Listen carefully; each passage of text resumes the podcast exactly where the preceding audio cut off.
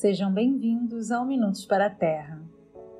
Aqui quem fala é a Samanta, e no episódio de hoje queremos trazer uma proposta diferente, um momento de reflexão. Nós, do Minutos para a Terra, temos como objetivo ajudar a curar o nosso planeta. E acreditamos que ao nos tornarmos mais conscientes, começarmos a pensar mais no coletivo e sermos mais gentis, estaremos fazendo parte dessa cura. E como podemos fazer isso? Uma das maneiras é olhar para dentro e trabalhar as nossas sombras, nossos hábitos, nossas crenças. Autoconhecimento. Para isso, traremos aqui no Minutos para a Terra algumas reflexões em complemento às meditações que vocês já conhecem. Sabe aquela frase, ser a mudança que queremos ver no mundo? Nunca fez tanto sentido. Esse é o primeiro episódio nesse formato e um dos primeiros que eu faço. Então, todo feedback é válido. Manda uma mensagem para a gente dizendo o que você gostou e como que a gente pode melhorar.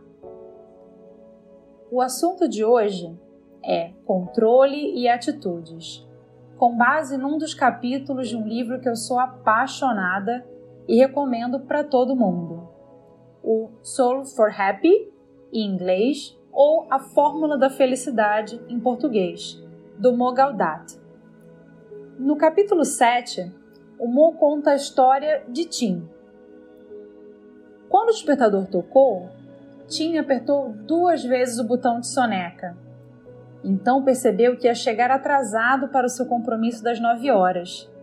Ele saltou da cama apavorado e viu que estava chovendo tanto que ele com certeza chegaria ainda mais atrasado. Ele não tomou café e correu para o carro com uma aparência desleixada e de mau humor. Hoje vai ser um dia horrível, ele pensou. Já tenso, deixou o estresse tomar conta dele e começou a trocar de faixa, socando o volante, buzinando e gritando: Anda logo! Então, bam! O carro de trás bateu no dele. Foi só uma batidinha no para-choque, mas ele abriu a porta, correu para o outro carro e bateu violentamente no capô, gritando e xingando furioso. O comportamento de Tim estava tão descontrolado que ele acabou passando o dia inteiro na delegacia. Eu sabia que ia ser um dia horrível, ele pensou. Tudo por causa da chuva. Quantas vezes algo semelhante acontece com a gente? Pensar na segunda-feira ou na volta das férias e já sentir aquele mau humor. Aff. Perceber que está atrasado por um compromisso e ser tomado por aquele mau humor, descontando em todos que estão à sua volta. Será que eles têm culpa? Reclamar que os outros são negativos e mal-humorados. E aí eu faço uma pergunta para nossa reflexão. O mau humor vai nos fazer chegar mais rápido ao compromisso ou fazer a semana passar mais rápido? Acho que não. Ou quantas vezes você se prepara para algo, pensa em todos os detalhes, sai com antecedência, testa todos os equipamentos antes de uma reunião ou apresentação e na hora algo acontece. Um exemplo meu, lá em 2020, eu estava de férias no Rio de Janeiro e, próximo ao dia do meu retorno, os jornais começaram a falar sobre o Covid. Ninguém sabia o que era na época. Que os casos estavam aumentando e que existia a possibilidade das fronteiras entre os países fecharem e que somente entrariam aqueles que comprovassem a residência. Eu não tinha comigo nenhum documento específico, porque eu nunca imaginei essa situação.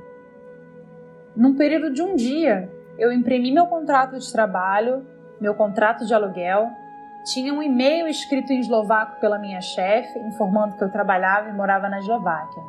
Ou seja, eu fiz tudo o que eu podia fazer naquele momento para me precaver caso as fronteiras fechassem.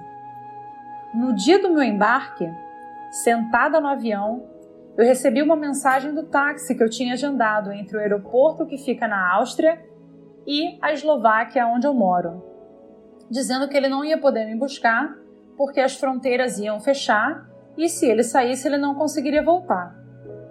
Naquela hora eu pensei que não tinha nada que eu podia fazer naquele momento. E quando eu chegar amanhã, eu alugo um carro no aeroporto e vou para casa. E assim eu fiz. Mas ao chegar na fronteira e apresentar todos os papéis que eu tinha, o policial disse que eu precisava de um documento específico que eu não tinha e que eu não poderia entrar e teria que voltar. Resumindo, eu esperei por cinco horas na fronteira e eu só consegui entrar com a ajuda das minhas gerentes e das pessoas que trabalham na minha empresa, que conseguiram contactar a polícia e provar que eu de fato trabalhava e vivia na Eslováquia. Se eu falar para vocês que eu não me desesperei e que eu não chorei, eu estaria mentindo. Mas o que eu queria exemplificar com essa história é que, por mais que a gente planeje e se prepare, as únicas coisas que de fato podemos controlar são as nossas ações e as nossas atitudes. Nesse caso, quando eu informei minha gerente que talvez eu precisasse da ajuda delas, quando eu imprimi todos os documentos que poderia imprimir, quando eu decidi alugar o carro para ir, quando eu decidi esperar ali na fronteira. A verdade é que eu poderia sim ter controlado melhor o meu emocional, mas depois de tantas horas de viagem, estava difícil. Relacionado a isso, o Mo fala de um conceito hindu de desprendimento, que, nas palavras dele, é quando você busca alcançar seus objetivos sabendo que os resultados são impossíveis de prever.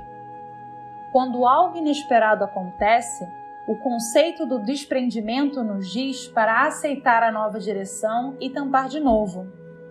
Não há tristeza nem arrependimento e não há sofrimento pela perda do controle.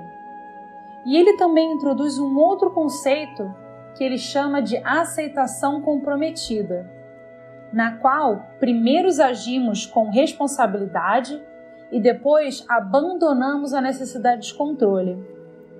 E ele ainda fala que não é a nossa expectativa de sucesso que leva a resultados, e sim a nossa ação responsável que os provoca focar nas nossas ações no presente, no aqui e agora, fazer o seu melhor, trabalhar para atingir seus objetivos e, caso algo for fora do seu controle aconteça, tente buscar uma nova perspectiva e como você pode usar isso a seu favor.